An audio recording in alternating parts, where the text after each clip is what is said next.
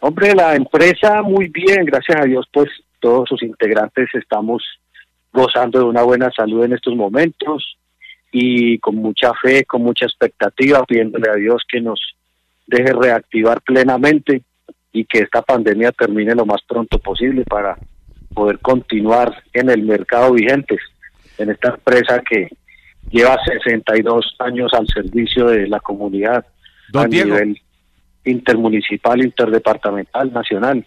Don Diego, cuando esto comenzó, ¿usted qué dijo? Esto va a ser eh, 15 días, 20 días. Y mire todo lo que pasó, casi 5 o 6 meses. ¿Usted pensó que iba a ser corto? Sí, sí, realmente pensamos que iba a ser más, más corto, pues al máximo un mes o dos, y entonces que ya pues esto continuaba, que el virus pasaba pronto, no, no se iba a propagar tanto en nuestro país, entonces iba a ser algo muy sencillo. Nadie se imaginaba pues la, magnitud que esto iba a tener. Don Diego, y en medio de toda esta contingencia, ya Pacho lo decía, cerca de cinco meses y medio, tirando a seis con dificultades, donde no se podía operar, donde eran muy poco el despacho de los pasajeros, solo los que tenían excepciones o necesitaban viajar de urgencia. ¿Cómo operó Flota Occidental? ¿Cómo estuvo la empresa? Se, se supone, y pues es entendible, dificultades en materia económica, el personal. Háganos un recuento de todo este tiempo tan difícil que vivieron, don Diego. Sí, sí, es cierto, Sebastián, totalmente afectados económicamente, y pues anímicamente también todos nuestros colaboradores muy angustiados, deprimidos, desesperados en sus casas con, debido al encierro.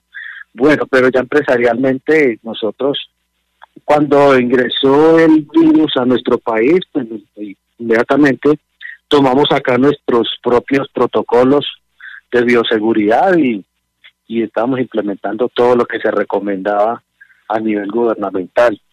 Y pues ya cuando nos enviaron para las casas ya fue pues como una algo muy impactante tener que guardar todo nuestro parque automotor todos nuestros colaboradores también en, en, cuarentena y pues algo fue algo muy asombroso porque nadie esperaba esto no teníamos experiencia ninguna en el mundo para afrontar estas situaciones con tales magnitudes y pues por supuesto los gastos son los mismos, los costos, eh, los compromisos no se hacen esperar.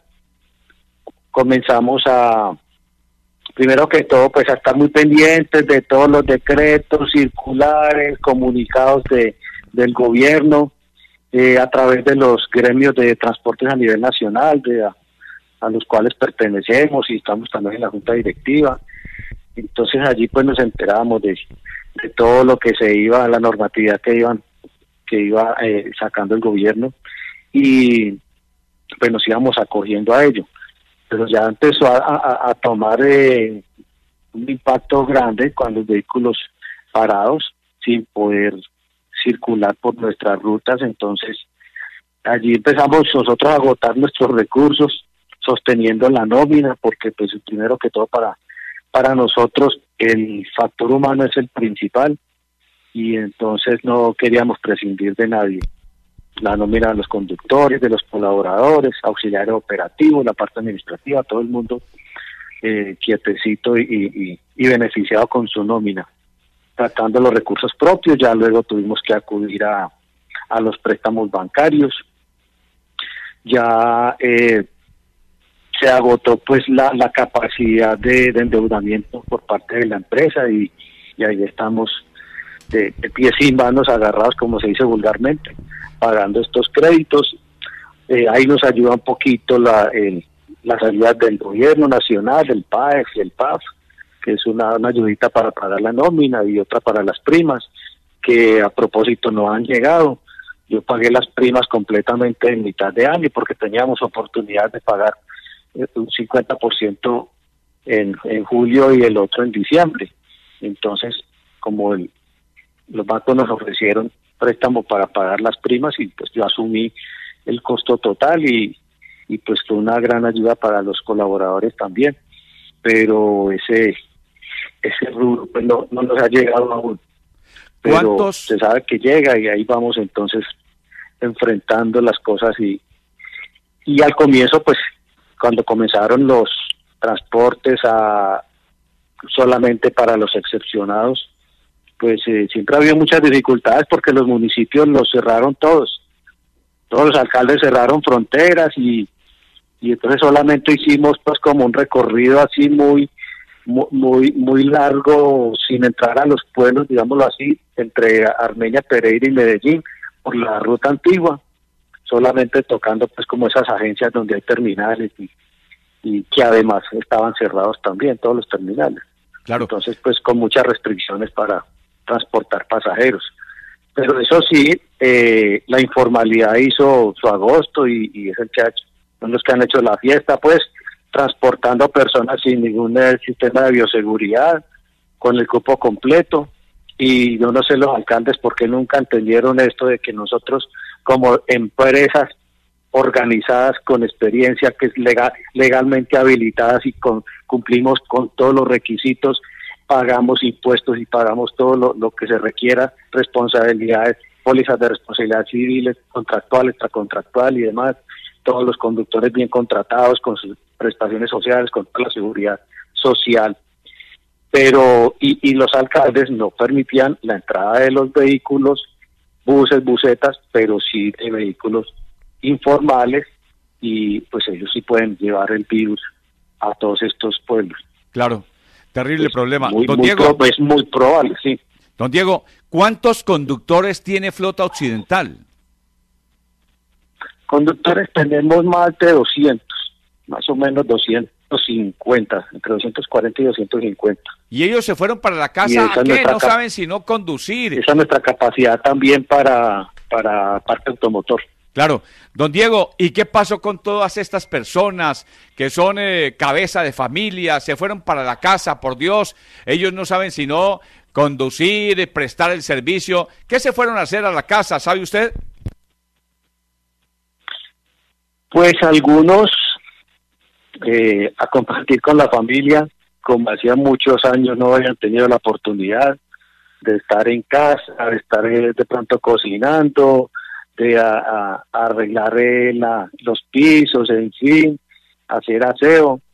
Y y también pues muy preocupados, algunos entraban en depresión, pero nuestra empresa con a través del área de gestión humana se les ha hecho mucho acompañamiento y están pendientes siempre de, de, todos los colaboradores cómo se encuentran y pues hay una hay una asesoría de psicóloga para estos eventos y también pues hacían unas charlas virtuales y ejercicios y aeróbicos y muchas dinámicas se les ofrecieron a ellos para que estuvieran entretenidos y de pronto no entraran en depresión, ¿no?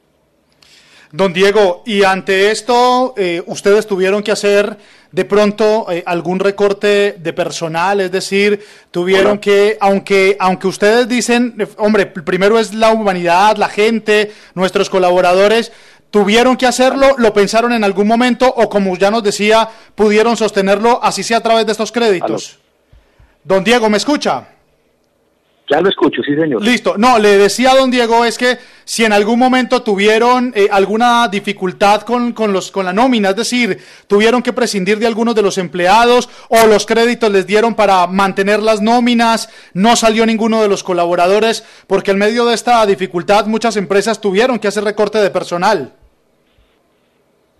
Eh, no, señor, nosotros, como le comentaba, con recursos propios y luego con préstamos bancarios, lo primero que hicimos fue sostener la nómina para no tener que tener la, la dificultad y el dolor de, prescindir de nuestras personas.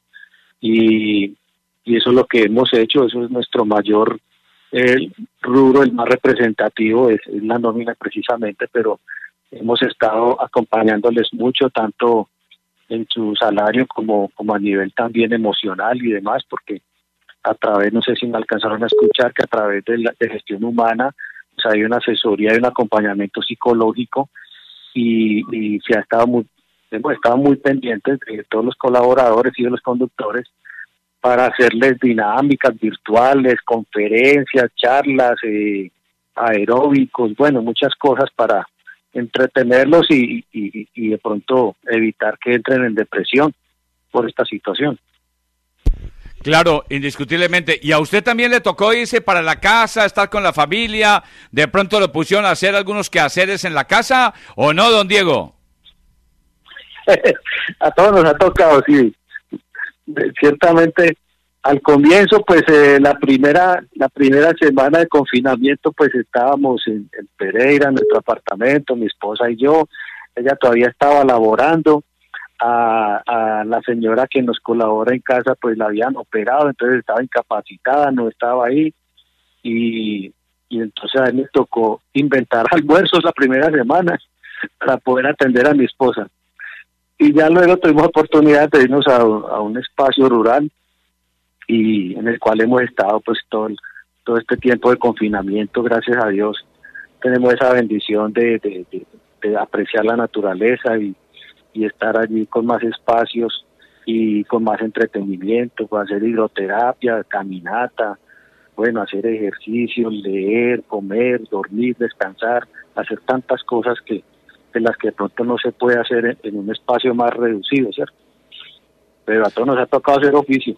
Claro, don Diego, y ahora mm, hablo de esta semana, desde el pasado martes, este primero de septiembre, donde ya ustedes como empresa vuelven a operar eh, con algunas dificultades mm, debido a la capacidad de los viajeros que no puede superar el 50% y algunas otras acciones, pero ya pueden viajar sin ninguna restricción a cualquier destino del país, o por lo menos los que cubre Flota Occidental. ¿Cómo les ha ido en estos días ya de reinicio de labores, de esta reactivación económica para el sector transportador? Bueno, el panorama es el siguiente. Primero que todo, pues muy entusiasmados y muy agradecidos con Dios por, por habernos permitido iniciar una, una especie de reactivación y con mucha expectativa y mucha fe. Pero Mm, todavía hay muchas dificultades porque eh, digamos que los primeros dos o tres meses trabajamos, eh, teníamos un 3% de producción.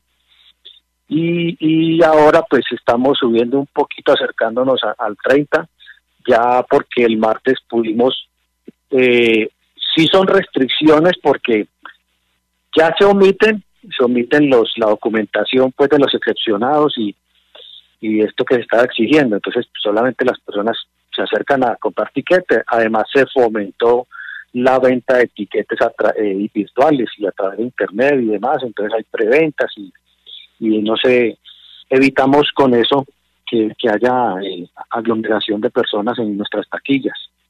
Y ya en los buses, pues obviamente, como ustedes lo saben, eh, solamente nos autorizan el 50% de aforo ya para grupos familiares y pueden ir juntos pero el parque automotor no se ha podido eh, poner en marcha completamente por cuanto le digo que los alcaldes, algunos alcaldes de algunos municipios no han permitido todavía el ingreso de nuestros vehículos. Entonces, pues se ha, se ha incrementado un poco las frecuencias, pero no todavía llegamos al 50%, estamos digamos en un 30% más o menos de parque automotor, con una ocupación del 50% y, y, le, y esto pues es una obligación ya para los alcaldes y los gobernadores, es un, decreto nacional de, emanado por el gobierno y entonces no sé por qué algunos todavía son reacios a, a permitir el ingreso de, pasajeros por carretera en buses y busetas a, a, sus pueblos, a sus poblaciones, ¿no? Entonces eso pues le, pedimos a los alcaldes que, que nos den ya pues prioridad y nos permitan el, ingreso para ver si, si nos podemos reactivar, ¿no? Solicitamos también el, el tema de los peajes que nos que nos exoneren por algún tiempo, algunos meses del pago de los peajes, porque es que no hay flujo de caja en este momento, estamos ilíquidos.